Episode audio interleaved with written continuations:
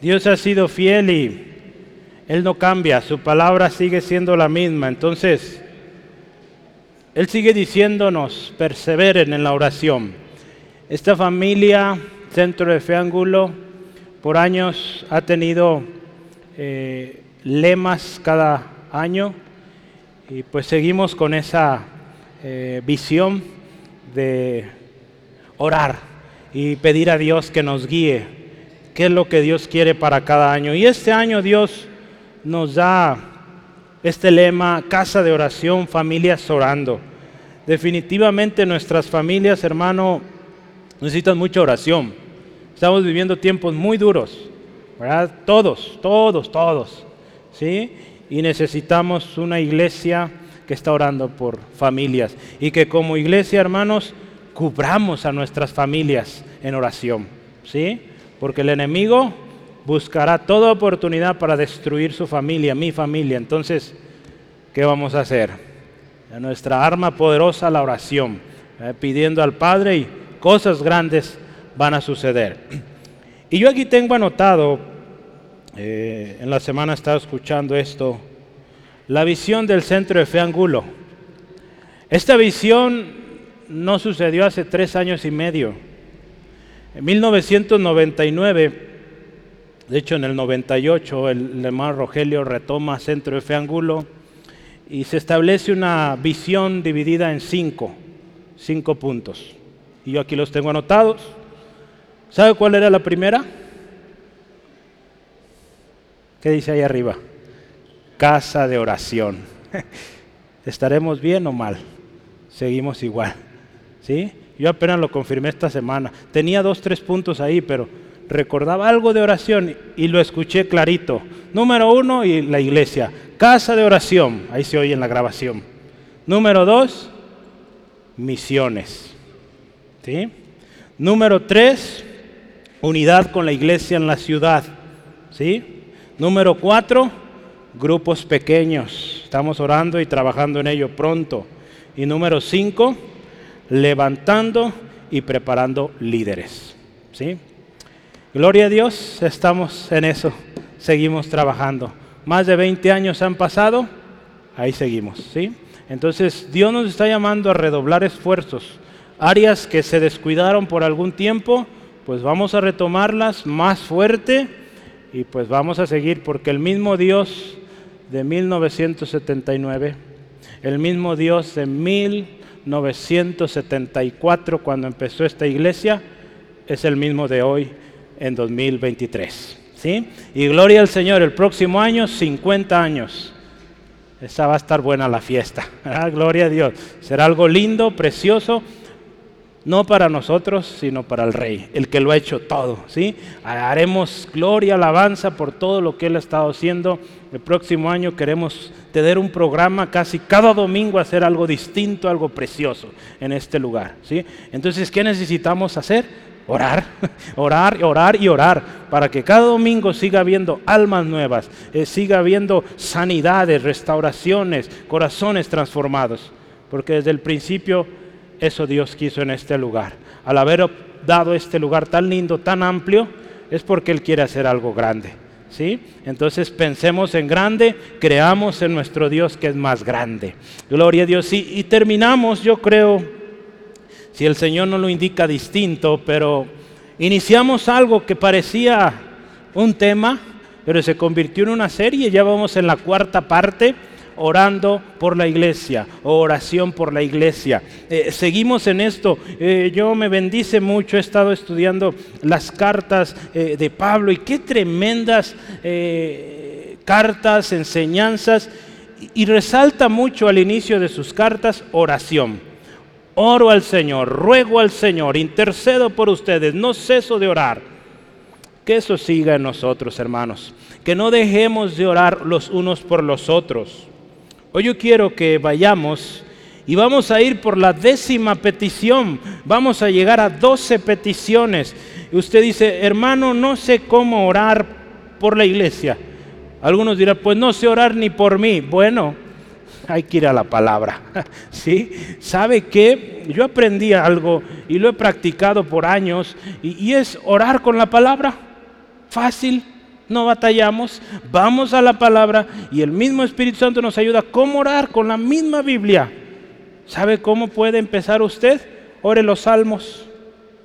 No que, que lo recite y lo recite y lo diga 20 veces, 30 veces, no, que ore con esos pasajes. A ver, vamos, Salmo 1, bienaventurado el varón que no anduvo en consejo de malos, ni en silla de escarnecedores se ha sentado, sino que en la ley de Jehová está su delicia, y en ella medita de día y de noche. Sí, entonces ahí empezamos. Señor, gracias, líbrame de todo mal, líbrame de juntarme con, con malas influencias. Yo quiero en tu palabra encontrar la delicia meditar en ella de día y de noche, porque tu palabra dice que si yo estoy ahí, seré como árbol plantado junto a corrientes de agua, ¿sí? Que da su fruto a su tiempo y su hoja no cae.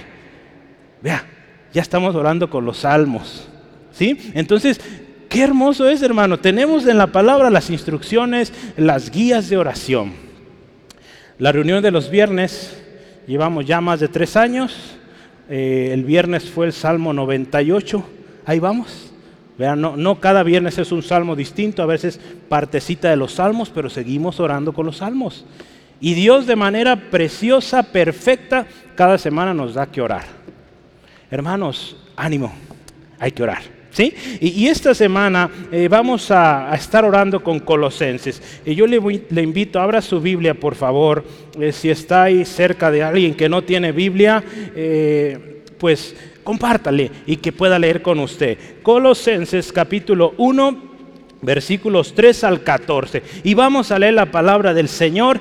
Dice así, con toda reverencia, puede estar así sentadito. La semana pasada nos pusimos de pie, pues de repente nos vamos a poner pie. Hoy, así como está, tranquilito, siempre orando por vosotros, damos gracias a Dios Padre de nuestro Señor Jesucristo, habiendo oído de vuestra fe en Cristo Jesús y del amor que tenéis a todos los santos, a causa de la esperanza que está guardada en los cielos, de la cual ya habéis oído por la palabra verdadera del Evangelio, que ha llegado hasta vosotros, así como a todo el mundo, y lleva fruto y crece también en vosotros, desde el día que oísteis y conociste la gracia de Dios en verdad, como lo habéis aprendido de Pafras nuestro consiervo amado, que es un fiel ministro de Cristo para vosotros, quien también nos ha declarado vuestro amor en el Espíritu.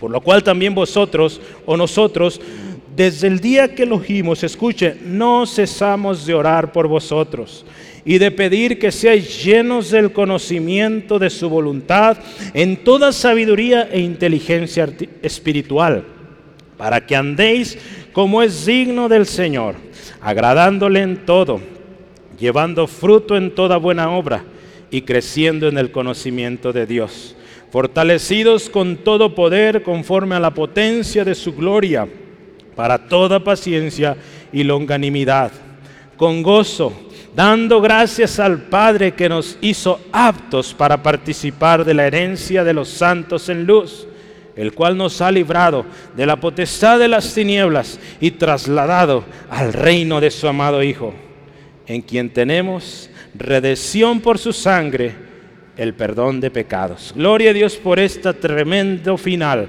redención por su sangre, perdón de pecados.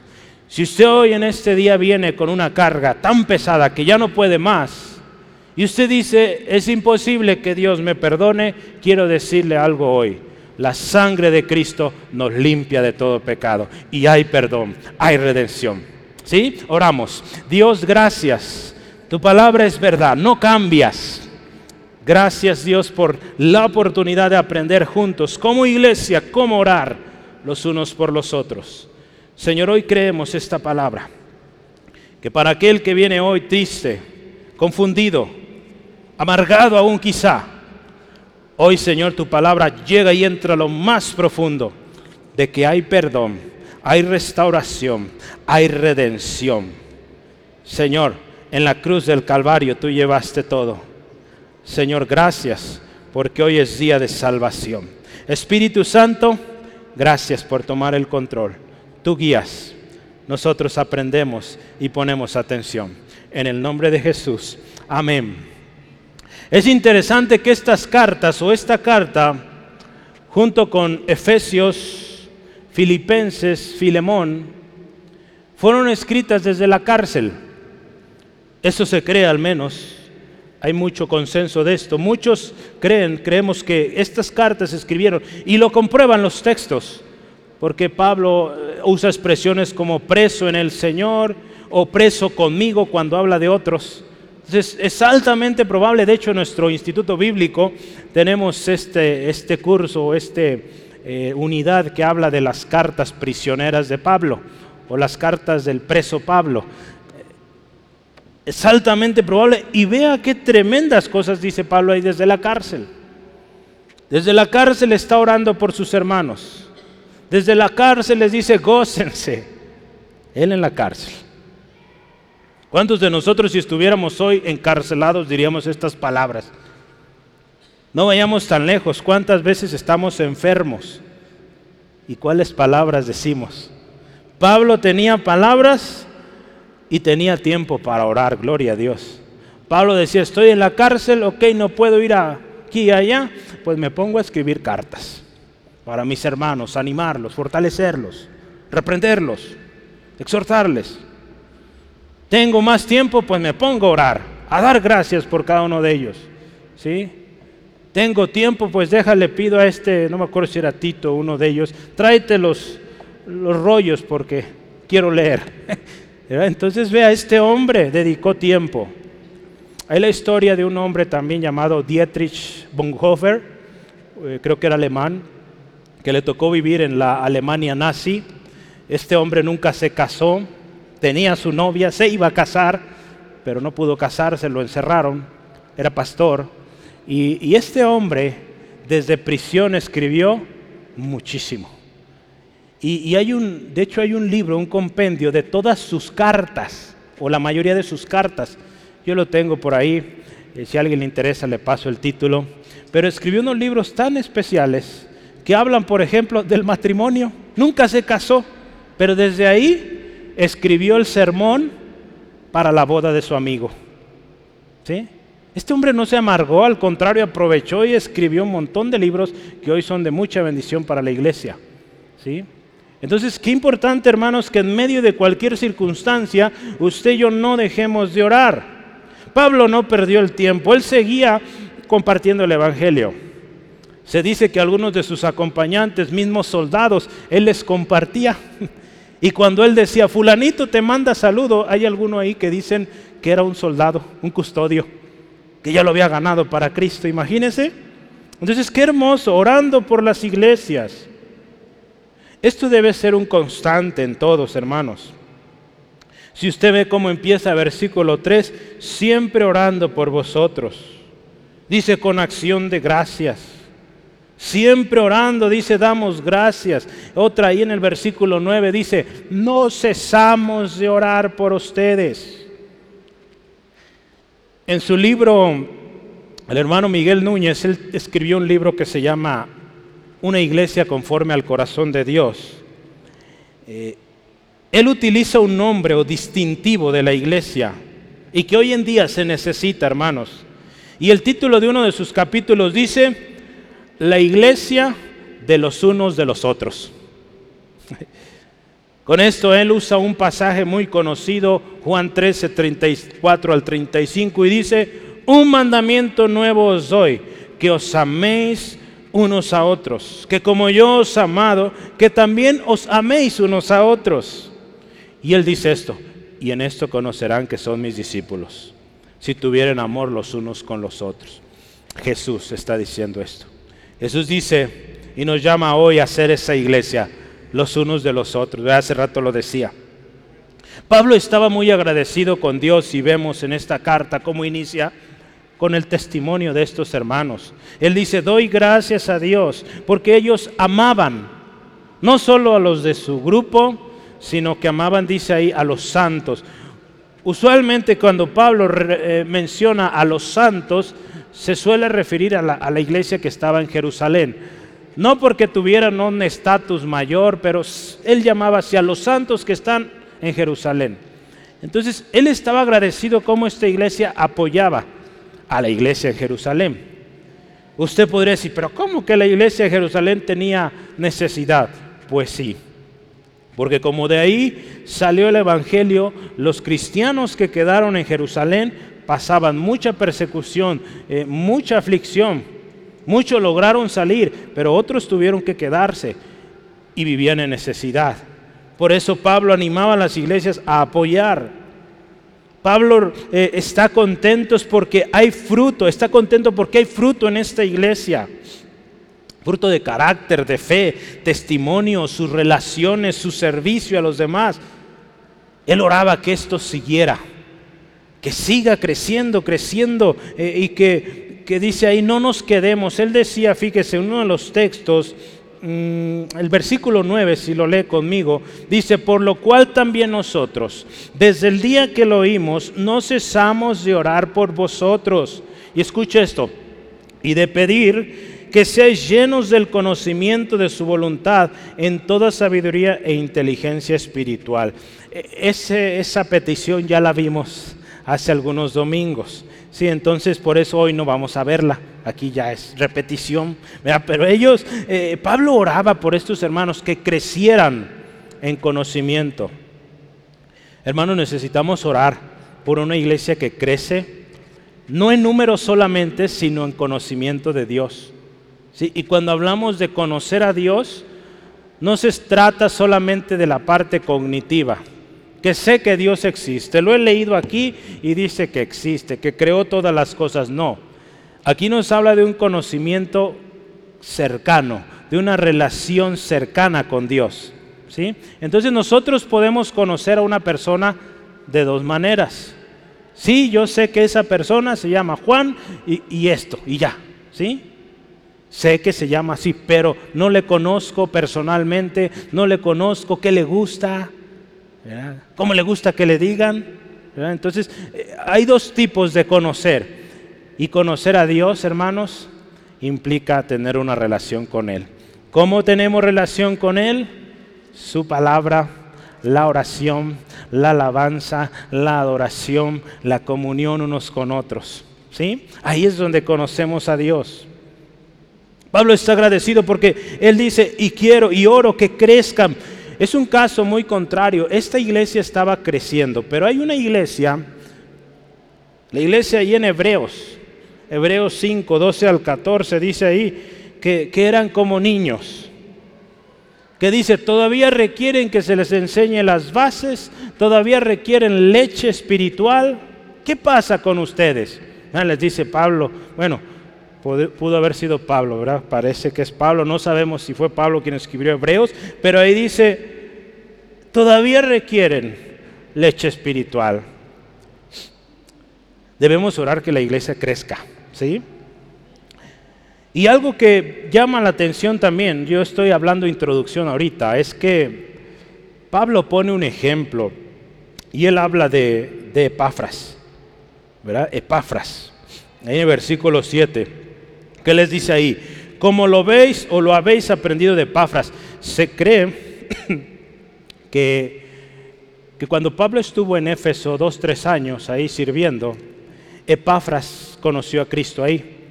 Y se cree que Epafras fue enviado a predicar a Colosas. A Colosas y también estaba ahí la Odisea y por ahí otro, otro punto ahí cercano a Colosas. Se cree que este hombre fue y predicó a esas comunidades y por eso lo menciona ahí. Acuérdense de Epafras. Epafras les enseñó bien, un consiervo, un siervo fiel Hermanos, es bueno tener ejemplos en la iglesia. Sí, ejemplos de fe, de fidelidad, hombres, mujeres que con su estilo de vida, con su ejemplo nos dicen, vale la pena seguir a Cristo, vale la pena seguir sus pasos. Sí, fíjese ahí versículo 12. Versículo 12, sí, 4, perdón, Colosenses 4, 12, más adelante. Vuelvo a hablar de Epafras, vea, 4, 12. Dice así, escuche. Os saluda Epafras. Ponga atención. El cual es uno de vosotros, siervo de Cristo. ¿Qué dice? Siempre rogando encarecidamente por vosotros en sus oraciones para que estéis firmes, perfectos y completos en todo lo que Dios quiere. Me quisiera imaginar a Epafras con Pablo el día de oración. Están orando, clamando por Éfeso, Corinto, Galacia, las diferentes iglesias. Y Pablo ya en el nombre de Jesús y Epafras, ¡hey! Colosas también, hay que rogar a Dios por Colosas, o nuestros hermanos colosenses, ¿verdad? Entonces, porque dice, rogando encarecidamente en sus oraciones. ¿Cuántos están rogando por sus hermanos y hermanas? ¿Sí? Gracias, lo necesitamos, ¿sí? Nos necesitamos unos a otros. Hay que rogar al Señor por nuestra familia en Cristo. Yo le digo una cosa, si hoy, después de esta pregunta que acabo de hacer, usted dice, pues yo no he orado por la iglesia o, oro más por mis necesidades y si queda tiempo por la iglesia, pues yo quiero decirle una cosa, a veces nuestra excusa es decir no sé qué orar. Créame, es una excusa común, no sé qué decir. Pues mire, hoy de este lugar usted se saldrá con 12 peticiones para orar por la iglesia. Si no vino los domingos pasados, acérquese a su hermano o su hermana y dígale, oye, pásame las peticiones. Si su hermano no vino, pues acérquense con otro, ya son tres ahí. Espero no venga toda la iglesia conmigo, ¿verdad? Porque ahí sí voy a decir, ¿cómo no pusieron atención o qué pasó? Pero yo creo que todos anotaron, ¿verdad? ¿Sí? Bueno, espero que tenga ahí las peticiones, si no, con gusto se las puedo pasar yo también, ¿eh? Pero de uno por uno no me lleguen todos. Pero es importante orar, hermanos.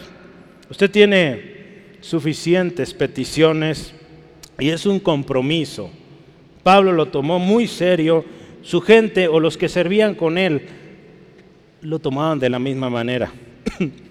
Porque quiero decirle una cosa, usted es parte de esta iglesia, usted es parte del cuerpo de Cristo, por lo tanto es su responsabilidad. Porque la palabra de Dios nos dice que somos miembros los unos de los otros. ¿Sí? Entonces, si mi dedito chiquito se corta, todo mi cuerpo se afecta. Ahí estoy dolido, ah, no puedo comer a gusto, no puedo llegar la comida a gusto a mi boca porque mi dedo pequeño no puede agarrar lo que tiene o la función que le toca. ¿Sí? Entonces por eso necesitamos orar.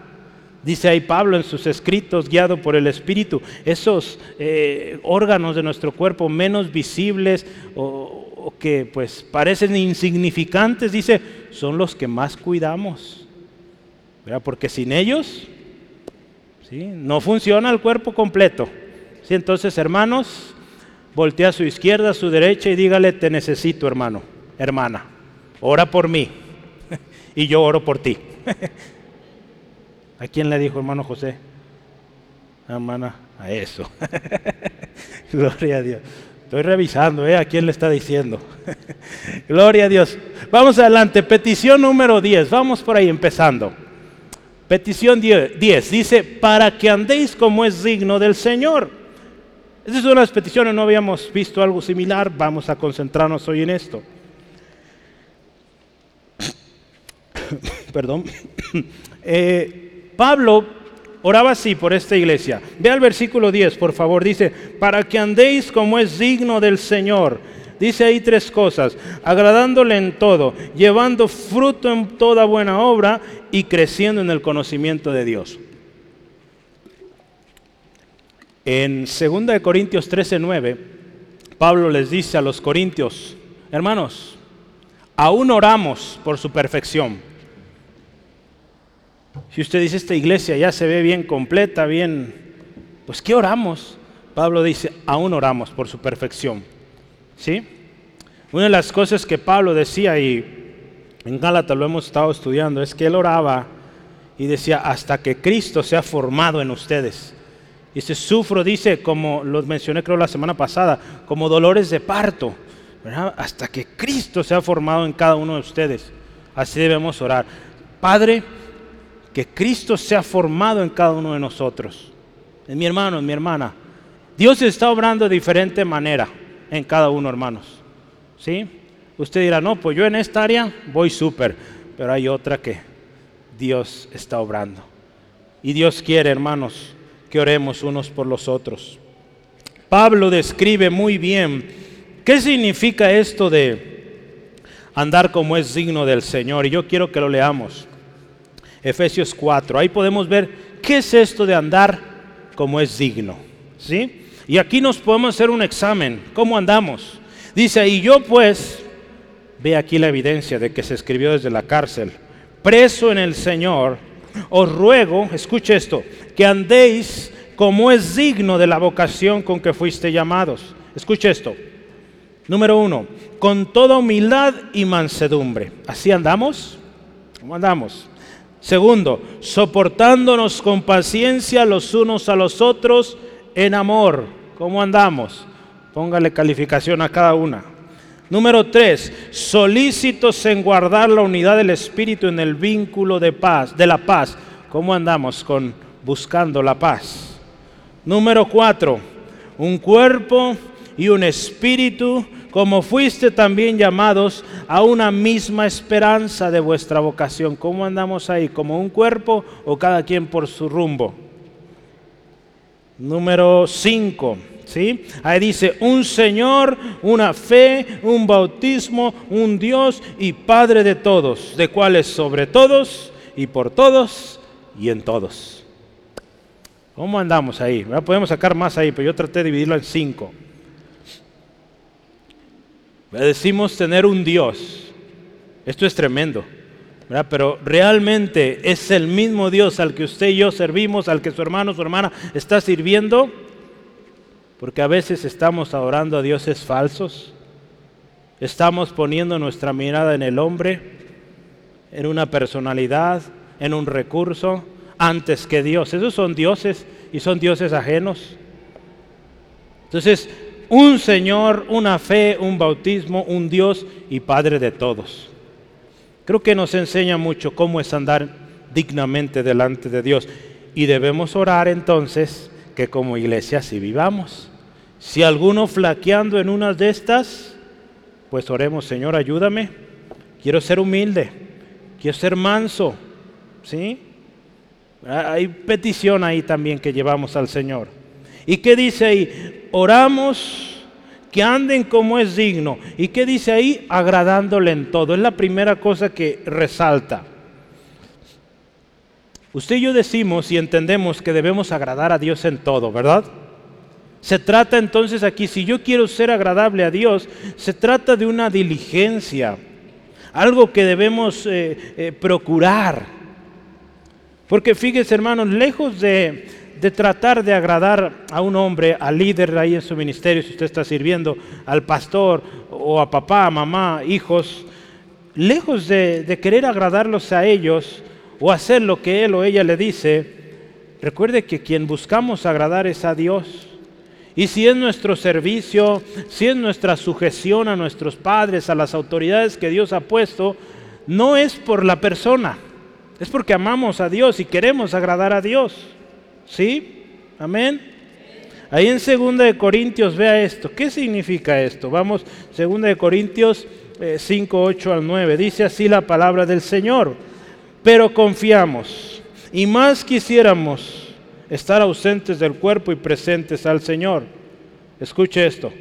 Por lo tanto, procuramos también, Pablo ahí ve estas palabras, o ausentes o presentes, serle agradables.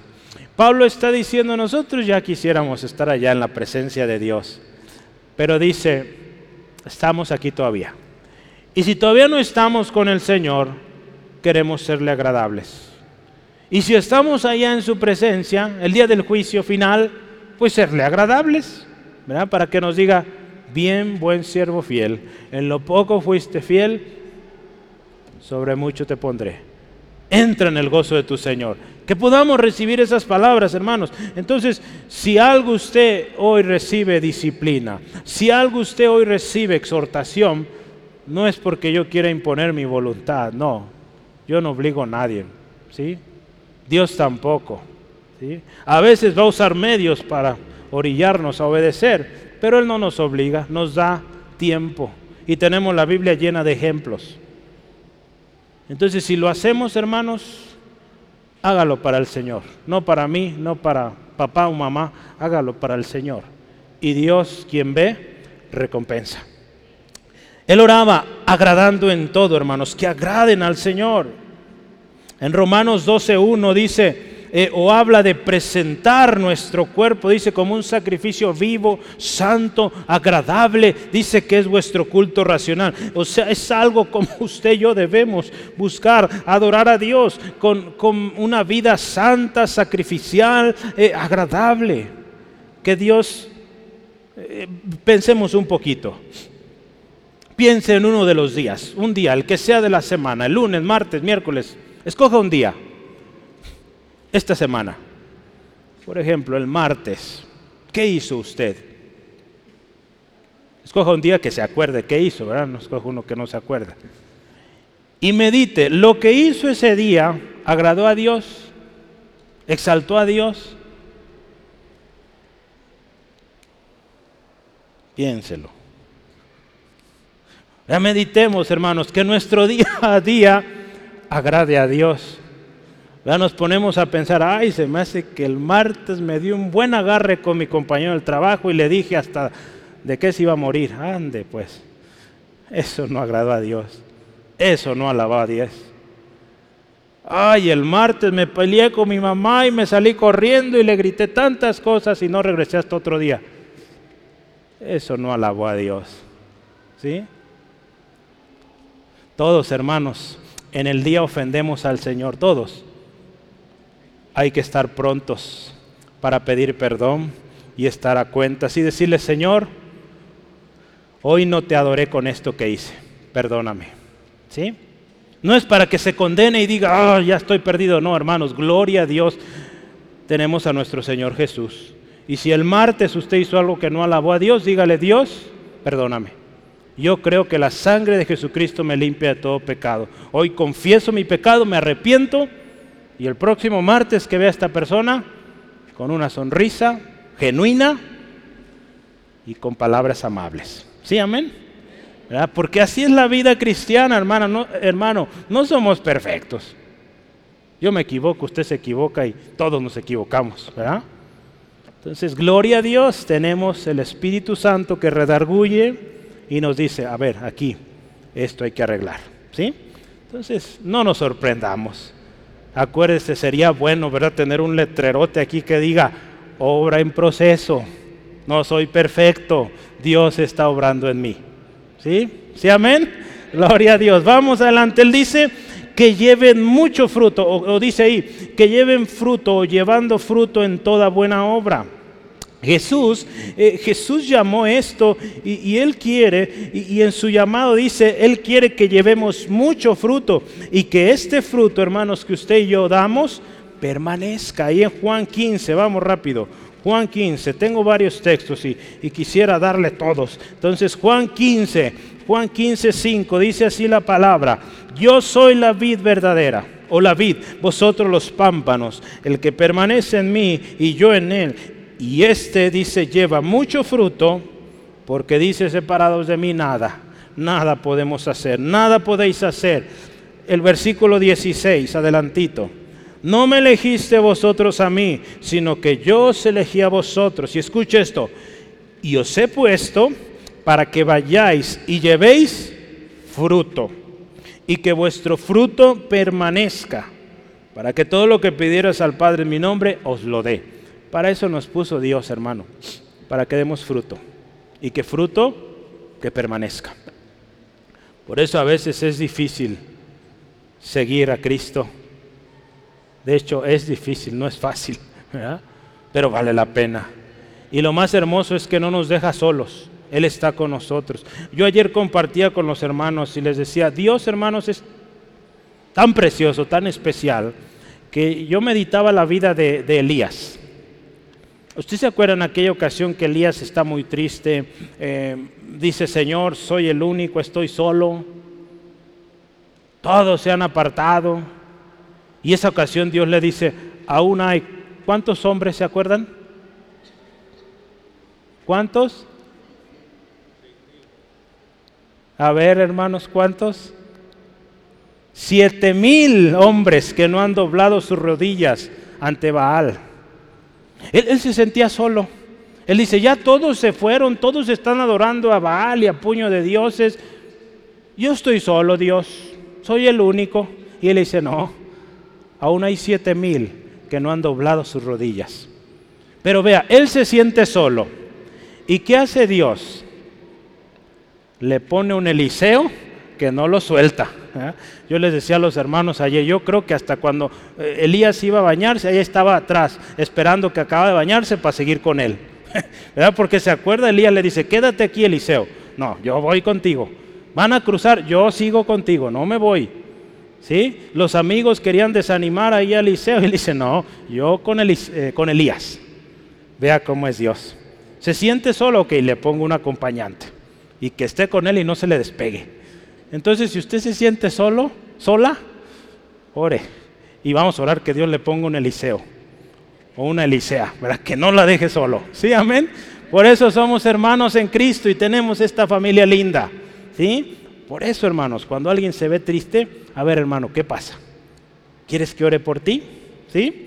Gloria a Dios. Él dice, Jesús, que lleven fruto. El Padre, hermano, hermana, el Padre es glorificado cuando, cuando usted y yo damos fruto. Ahí hay un texto que no alcancé a anotar ahí, pero es Juan 5.8. Juan 5.8. Anótelo, por favor. Juan 5.8 dice, Jesús le dijo, no, ese no es. Juan 5.8 no es.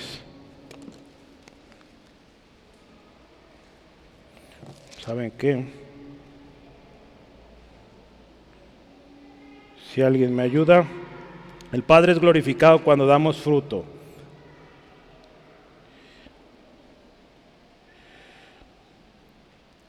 ¿Cuántos dicen gloria a Dios? Es Juan 15, 8, era todavía en Juan 15, por eso se me hizo raro tan lejos. Juan 15, 8. Póngale un palito ahí, ya es 15. ¿sí? Juan 15, 8. En esto, ahí está, es glorificado mi Padre en que llevéis mucho fruto y seáis así mis discípulos. Dios recibe la gloria, hermanos, cuando usted y yo damos fruto. El fruto de un hombre que agrada a Dios. Por eso Pablo ora así, Dios, que mis hermanos anden como es digno, que anden con testimonio en su conducta, sus palabras, sus relaciones, su servicio, que anden como debe ser. Porque cuando lo hacen así, te van a agradar. Cuando lo hacen así, van a llevar fruto, que lleven fruto. ¿Cómo es vivir así? Hace rato leíamos y, les ponía yo el ejemplo de oración en, eh, con salmos. Salmo 1, a ver, acompáñeme por favor. Salmo 1. ¿Qué sucede aquí? Cuando una persona está andando como es digno, es como aquí el salmista lo describe. Dice, para empezar, bienaventurado. Dice el que no estuvo en consejo de malos, ni anduvo en camino de pecadores, ni en silla de escarnecedores se ha sentado. Él se aparta. Dice entonces, sino que en la ley de Jehová medita, está su delicia, y en su ley medita de día y de noche. Versículo 3, ahí está lo poderoso. Será como árbol plantado junto a corrientes de agua, que da su fruto a su tiempo y su hoja no cae. Y todo lo que hace, prosperará. Cuando alguien se aparta del mal, cuando alguien se deleita en la palabra de Dios, cuando alguien está plantado junto a las corrientes de agua, dice, va a dar fruto a su tiempo. Su hoja no va a caer, va a estar frondoso, bonito, precioso, radiante. Y todo lo que haga prospera. Por eso Pablo oraba así. Por eso debemos orar por una iglesia que anda como es digno. Lo último que dice ahí Pablo es creciendo en el conocimiento de Dios. Ya hemos hablado de esto. ¿Sí? Oseas 6:3 dice, nos esforzaremos en conocer más a Jehová, buscaremos conocerle más. ¿Sí? En Juan 7, vamos rápido, Juan 7. Unos textos no alcanzo a leerlos, pero en casita por favor léalos. Juan capítulo 7, 16 al 17, dice así la palabra del Señor. Dice así, Jesús les respondió y dijo, mi doctrina no es mía, sino de aquel que me envió. El que quiera hacer la voluntad de Dios, conocerá si la doctrina es de Dios o si yo hablo por mi propia cuenta. ¿Sí? Cuando usted y yo conocemos a Dios, cuando conocemos a nuestro Señor Jesucristo, vamos a conocer cuando algo viene de Dios o no viene de Dios. ¿Sí? Es triste hoy en día, hermanos, que mucha gente dice ser cristiano, cristiana, y, a cualquier comentario, a cualquier palabra que dice la Biblia, dice, dicen amén. Y pues nada de eso dice en la Biblia. ¿verdad? Como dice en la Biblia, ayúdate que yo te ayudaré. ¿Dónde está eso? Pues en ningún lado. ¿sí? Aquí en la Biblia no está al menos. ¿sí? Entonces tenemos que tener cuidado. ¿A qué decimos amén? Entonces necesitamos conocer a Dios. Y Pablo oraba, Dios, que la iglesia te conozca. Oremos así, hermanos, que le conozcamos. Yo le decía el ejemplo de Job. Job dijo, Señor de oídas, pero ahora te conozco. Otra palabra, otra manera de decirlo, Señor, pues medio te conocí, ahora te conozco más. Y que nuestra oración sea, Señor, queremos conocerte más todavía, más y más cada día. ¿Sí? En la oración de Jesús, Jesús le expresa al Padre, dice, yo les di a conocer, les di a conocer de ti por medio de las enseñanzas de Jesús. Él nos dio a conocer el Padre. Además nos abrió el camino al Padre para que le conozcamos más. Ahora usted y yo podemos entrar, dice la palabra, confiadamente al trono de gracia y decirle, ah, Padre, quiero conocerte más. Sí, amén. Yo quiero decirle dos, eh, tres cosas para terminar este punto y, pasar a los siguientes. Es, ¿por qué es importante el gozo? Perdón, ¿por qué es importante conocer a Dios? Me estoy adelantando. ¿Por qué es importante conocer a Dios? Número uno, póngala ahí. ¿Por qué es motivo de gozo? ¿Sí? Ese texto no lo había puesto hace rato. ¿Por qué es importante conocer a Dios? Jeremías 9:24, lo voy a leer para usted. Jeremías 9:24. Es importante conocer a Dios porque cuando usted y yo conocemos a Dios en medio del problema de lo que sea, podemos estar tranquilos y con gozo. Sí, ve ahí, Jeremías 9, versículo 24 dice, mas alábese en esto el que hubiera de alabar, en entenderme y conocerme, que yo soy Jehová, que hago misericordia, juicio y justicia en la tierra, porque estas cosas quiero, dice Jehová. Si alguno se va a sentir bien, contento, alegre, que sea por esto, porque conoce a Dios. Porque conoce que Dios es misericordioso y que si hoy estoy pasando una dificultad, mi Dios es grande, mi Dios es misericordioso. Que si hoy estoy enfrentando eh, algo eh, difícil, eh, acusaciones de una de otra, mi Dios es justo y estoy tranquilo. Él es misericordioso. ¿Sí? Entonces, por eso necesitamos conocer al Señor más, porque será motivo de gozo, porque sabemos que Él está al tanto y Él es soberano. Otra cosa más, ¿por qué es bueno o importante conocer a Dios? Porque libera el alma de todo error. Juan 8, 31 al 32. Miren, Juan 8, ¿sí está? No lo anoté. Juan 8, 31 al 32. Anótelo, por favor. Juan 8, 31 al 32.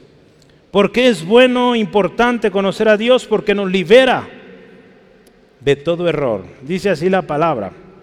Dijo entonces Jesús a los judíos que habían creído en él, si vosotros permaneciereis en mi palabra, escuche esto, seréis verdaderamente mis discípulos. Y escuche esto poderoso. Conocemos muchos este texto. Y conoceréis la verdad y la verdad os hará libres. Cuando conocemos a Dios, conocemos su verdad, somos libres de error, libres de tanta cosa que hoy el mundo está queriendo meter a como de lugar. Y lo último, porque es importante conocer a Dios? Porque lleva a la vida eterna. Si usted y yo conocemos a Dios, tenemos vida eterna. Y esta es la vida eterna, dice Jesús, que te conozcan a ti, el único Dios verdadero, y a Jesucristo, a quien has enviado. Es la oración de Jesús. Y él dice, esto es la vida eterna todo aquel que te conoce a ti, Dios, que te conoce a Jesucristo, que conoce a Jesucristo, tiene vida eterna. Y no es conocerlo por letra, es conocerlo por una relación personal íntima con Él. ¿sí? Entonces, vale la pena conocerle. Petición número uno, oremos por una iglesia que es fortalecida con todo poder. ¿sí? Fortalecida con todo poder. Vea, con todo poder, y dice número uno ahí, conforme a la potencia de su gloria. La fuente, hermanos, de poder en usted en mí no son nuestras capacidades, nuestro intelecto, no, es la gloria, el poder inigualable, incalculable, soberano y eterno de nuestro Dios, porque el poder de Dios es infinito. Job dijo en una ocasión, yo conozco que todo lo puedes y que no hay pensamiento que se esconda de ti. Son las últimas palabras de Job. Yo conozco que tú eres todopoderoso y que tú conoces todo pensamiento. Hermanos, hoy, si nuestro hermano, nuestra hermana no conoce el poder de Dios, oremos hoy que nuestro hermano a su izquierda, a su derecha, conozca a Dios de manera poderosa. ¿sí?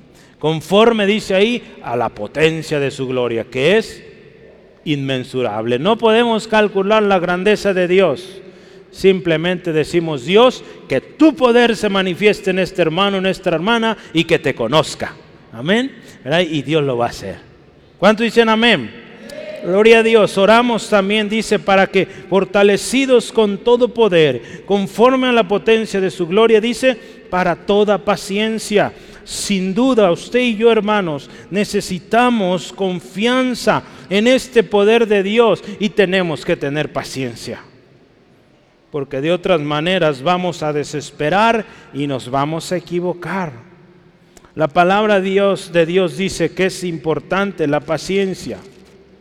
Y vamos a pasar por pruebas, por dificultades, porque necesitamos paciencia.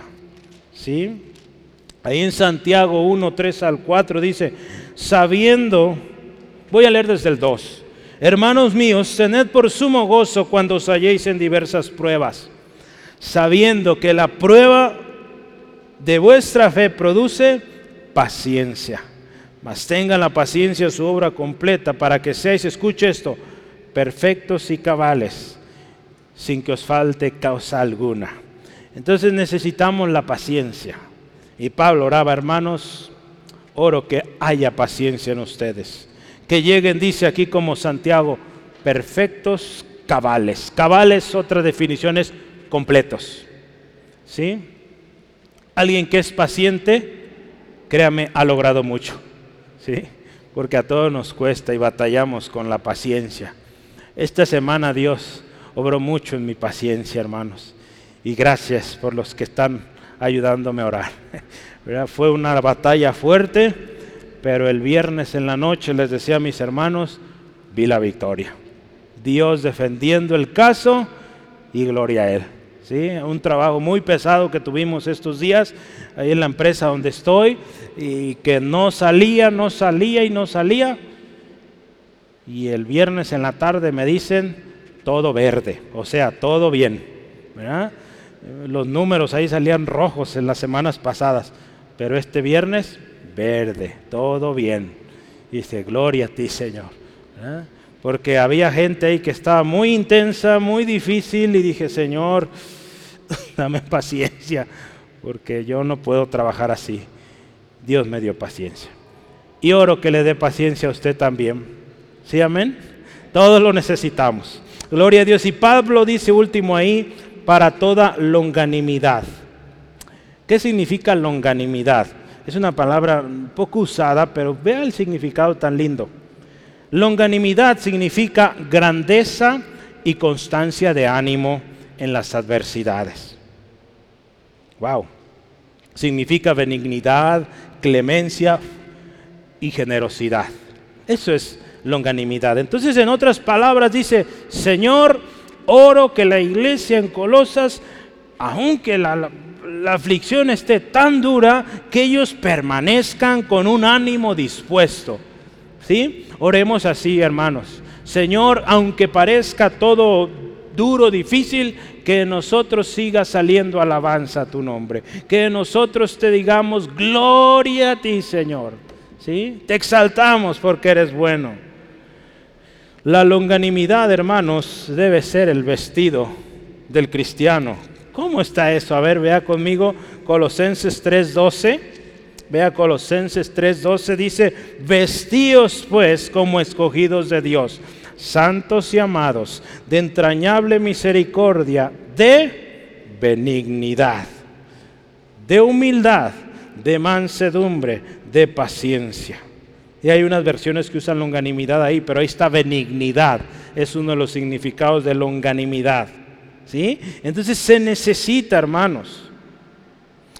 Cuando usted y yo vemos la vida del apóstol Pablo, es un tremendo ejemplo de longanimidad que a pesar de, estar en la cárcel, recién golpeado, casi muerto, él se levanta y sigue. ¿sí? Ahí en, esto no vamos a alcanzar a leerlo, pero en 2 de Corintios, y le animo a escuchar ese mensaje, eh, tenemos una hermana aquí en la iglesia, la hermana Vere, la Salde. Ahí en la historia de nuestras predicas, ella compartió sobre eso. Entonces, si quiere escuchar los sufrimientos de Pablo, la hermana lo explicó muy bien. Y una cosa que repitió ahí en la, en la enseñanza es, no lo detuvo. El sufrimiento, los golpes, las cárceles, no lo detuvieron. ¿sí? Hermanos, que nada nos detenga. Con longanimidad. Mismo ánimo. ¿Sí? Gloria a Dios. Vamos adelante. Petición número 12. Llegamos al final. Dice ahí último versículo 12. Vea cómo termina. Y me gusta porque termina eh, dando gracias a Dios, como debemos terminar.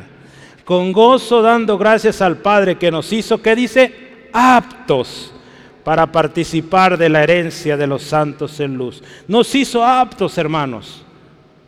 Gloria a Dios. Con mucha alegría con mucho gozo debemos dar gracias a Dios, porque nos hizo hijos, en otras palabras. La nueva versión internacional dice, el Padre nos ha facultado para participar de la herencia de los santos en el reino de la luz. Es una gracia sin igual, hermanos, que nos ha otorgado. Somos partícipes de algo invaluable. Créame, no podemos ni imaginar el tamaño de la bendición de ser hijos de Dios, de ser llamados hijos de Dios a todos los que creen en Jesucristo, Dios le ha dado el derecho de ser hijos de Dios. Y ser hijo de Dios es algo tremendo. Hoy en la calle muchos dicen ser hijo de Dios, pero no viven como hijos de Dios. No conocen a ese Dios. Si de verdad supieran y fueran hijos de Dios, sabiendo quién es su Padre, no vivirían así, no hablarían así, porque las cosas que hace el Padre las hace el Hijo. Entonces, hay hijos rebeldes, hay hijos desobedientes, muchos de nosotros, pero sabemos que podemos ir otra vez a nuestro Padre y Padre, perdóname, me equivoqué, aquí estoy. ¿Sí? Entonces, hijos de Dios, nos hizo el Señor algo poderosísimo, una gracia sin igual. Y dentro de eso, ¿qué hay, hermanos? Hay llamamiento, hay ministerio, hay dones, hay un propósito, hay una familia. Todo eso trae cuando usted es hijo, hija de Dios. Hay promesas, hay perdón de pecados, hay vida eterna, tenemos su palabra, tenemos su espíritu, tenemos herencia, tenemos esperanza y la lista sigue y sigue y sigue. Consuelo, sanidad, mucho más hermanos. Cuando usted y yo sabemos y tenemos claro que somos hijos de Dios. ¿Sí? Y hoy es el día, amigo, amiga. Si usted no es hijo de Dios, hoy usted puede hacerlo. Porque así como Él dice aquí en su palabra, nos hizo aptos, no éramos hijos de Dios. Por naturaleza, hijos de desobediencia. Jesús en una ocasión les dijo a unos hombres tremendos, hijos de su padre, el diablo, porque las obras de Él hacen. El diablo es mentiroso desde el principio. ¿Sí? Entonces, hoy usted y yo podemos ser hijos de Dios. Si hoy usted viene al Señor arrepentido con todo su corazón, Él le recibe como hijo. Y sabe que un hijo sabe los beneficios. Un hijo tiene herencia. El, el, jueves yo les decía a los hermanos, un hijo sabe los beneficios, tiene herencia y lo disfruta. ¿sí? Un esclavo puede saber los beneficios, pero no los disfruta, porque es esclavo. ¿sí? ¿En qué lado queremos estar? ¿Como hijos o como esclavos del pecado? Yo creo que hoy todos queremos ser hijos. Y demos gracias al Señor porque nos hizo hijos. Dios fue claro en una ocasión con los israelitas y yo quiero que lo entendamos, hermanos. No merecemos todo lo que Él nos ha dado, pero es su gracia. Anote estos dos textos, por favor. Tiempo no hay para leerlos, pero Dios, hermanos, nos ama tanto y que una vez ahí en Deuteronomio le dijo al pueblo de Israel, ¿saben qué? No es porque ustedes sean los mejores. No es porque se sientan más que todos los pueblos o escogidos porque eso eran los mejores. No, dice, eran lo insignificante. Dice, si ustedes son hoy el pueblo de Dios es porque yo los amé, no porque ustedes lo merecieran. Y así es nosotros, hermanos. No lo merecíamos, pero Él nos amó. Y esa es la gracia que hoy es para usted, para mí, hermano, hermana, amigo, amiga. Para ustedes. Créame, no está fuera de esto. Hoy está usted aquí y Él le ama. Y Él le puede hacer hijo hoy. Si usted le dice a Jesús, sí, yo te quiero a ti. Te acepto como mi Señor, mi Salvador. Cuando vemos la vida de los hombres que Dios usó, un mentiroso como Jacob, Dios lo usó un pueblo rebelde, desobediente como Israel, un asesino como Moisés, una ramera como Raab, un inmoral que se acostó con la esposa de su hijo, Judá. La lista continúa. Mentirosos, abusivos, de todo. Asesinos. Dios los usó. Perseguidores de la iglesia, Pablo ahí. Dios los usó para hacer cosas grandes para su reino. Entonces, no importa lo que tú hayas hecho, hermano, lo que estás haciendo aún, si hoy tú te arrepientes, hay esperanza para ti, hay propósito para ti.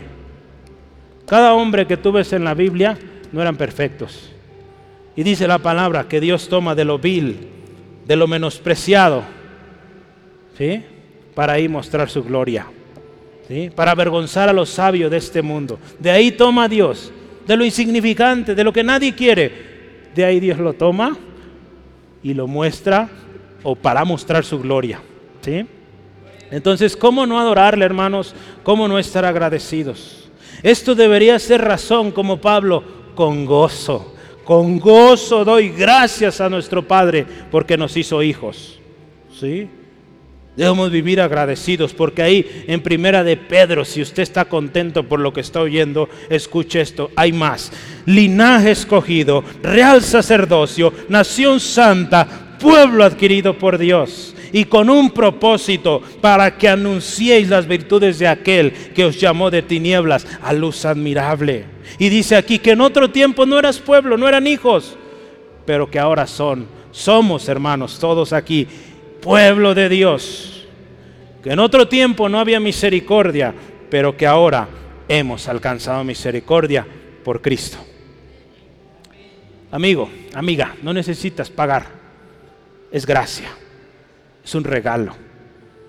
Solo necesitas hoy decirle a Jesús, te acepto, sé mi Señor. No hay mejor manera de terminar una oración por la iglesia que dando gracias con mucho gozo, alegría por habernos hecho hijos. Yo quisiera terminar y quiero decirle, le voy a leer un himno. Este es un himno que fue escrito por un hombre llamado John Newton. ¿Cuántos han escuchado de él? No Isaac Newton, John Newton. John Newton. Este fue un hombre, un inglés, que vivió hace casi un cuarto de siglo, casi 250 años.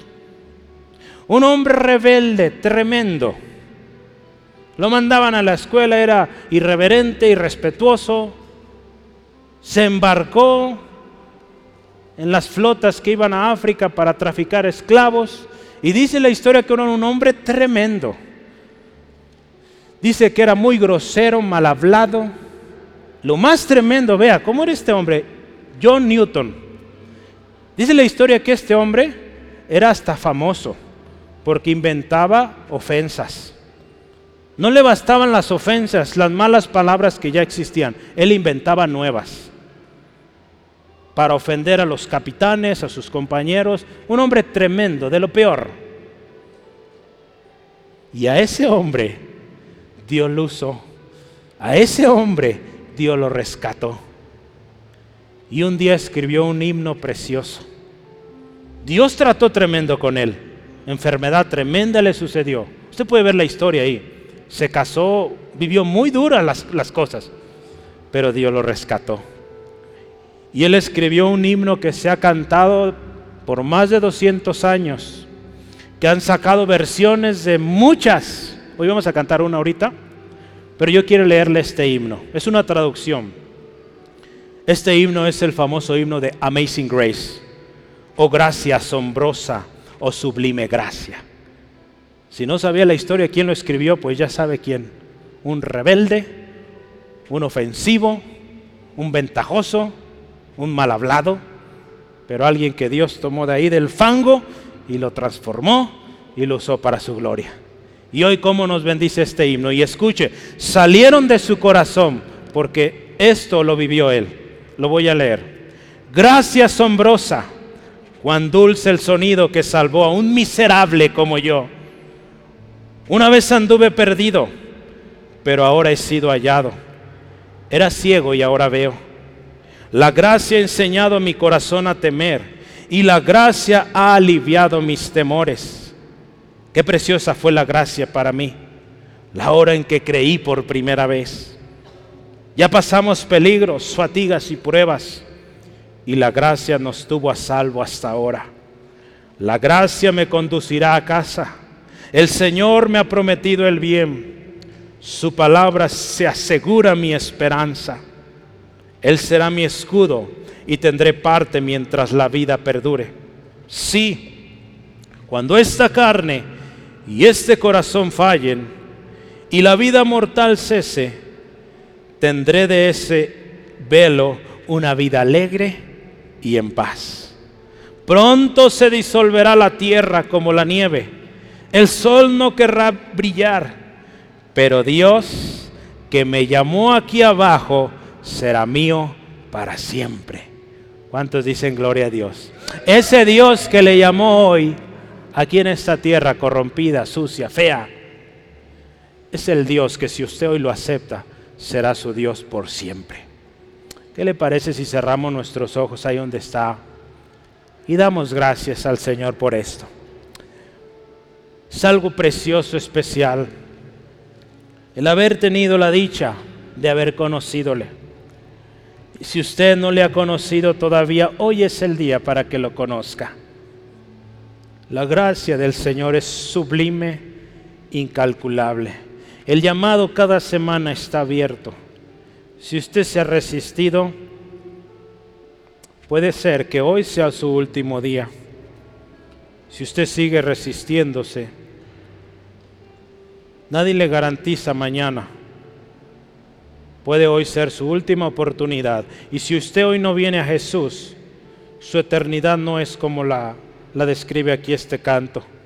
Su eternidad es en el lago de fuego, donde pertenecen todo hombre y mujer que vivieron vidas sin aceptar a Jesús, que vivieron vidas sí esforzándose por lo mejor, pero que nunca reconocieron al único que nos puede llevar al Padre, y Él es Jesucristo. Yo quisiera hacer la invitación general, hoy no solo a los nuevos o a la gente que nos acompaña hoy, hoy yo quiero dirigirme a usted, iglesia, también.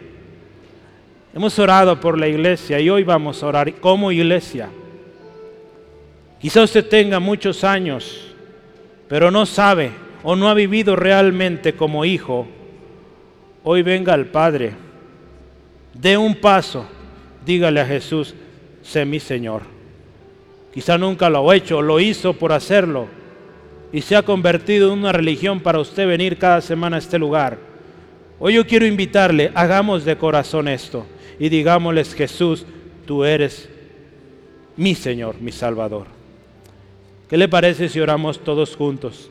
Y decimos así, si usted hoy por primera vez, créalo, la palabra de Dios dice que si usted cree en Jesucristo, usted es salvo. Si usted le confiesa con su boca, usted es salvo. Si usted cree con todo su corazón que Jesucristo es el Señor y hoy le invita a su vida, Él hace un cambio. Entonces, ¿qué le parece? Lo vamos a hacer junto con usted y digamos juntos, ahí donde está, dígale, Señor Jesús, te necesito. Hoy yo reconozco que he vivido en pecado, que he fallado, que he ofendido. Y aquí estamos todos. Te hemos fallado, Dios. Hoy te pedimos perdón. Límpianos de toda maldad. Y hoy pedimos, Jesús, que tu sangre preciosa nos limpie de toda inmundicia. Jesús, sé mi Señor, dígale, sé mi Señor, mi Salvador personal. Yo creo en ti, esperaré en ti y te voy a dar gracias. Gracias, gracias, gracias por hacerme hijo. Gracias por reconciliarme con mi Padre Celestial. Y gracias porque soy hijo, hija, muy amado, muy amada. Viviré para agradarte. Hoy yo salgo de este lugar con un compromiso de vivir como hijo, de ser parte de esta familia que tú me has dado y siempre darte gloria. Y nunca olvidar que de esa gracia sublime que sobre mí se derramó, yo la comparto a otros, que otros conozcan qué significa ser hijo de Dios, qué significa ser heredero, qué significa vivir con gozo y paz en medio de la tormenta, en medio de la dificultad. Gracias Jesús, gracias Jesús. En Cristo pedimos esto. Amén, amén, gloria a Dios. Hoy su padre le dice una vez más que le ama. ¿Cuántos están agradecidos? Gloria a Dios. ¿Qué le parece si lo cantamos? Es parte eh, de este himno que leí hace rato. Tiene porciones y vamos a cantar eh, con todo nuestro corazón. Pero esta vez, ¿qué le parece si con más ganas? Porque es nuestro Padre y esto nos dio. Estábamos destruidos, deshechos, y de ahí nos sacó y nos dio vida. Esto debe ser razón para estar siempre contentos. ¿Sí? Que aunque hay problemas, gracias Dios, porque tú eres fiel.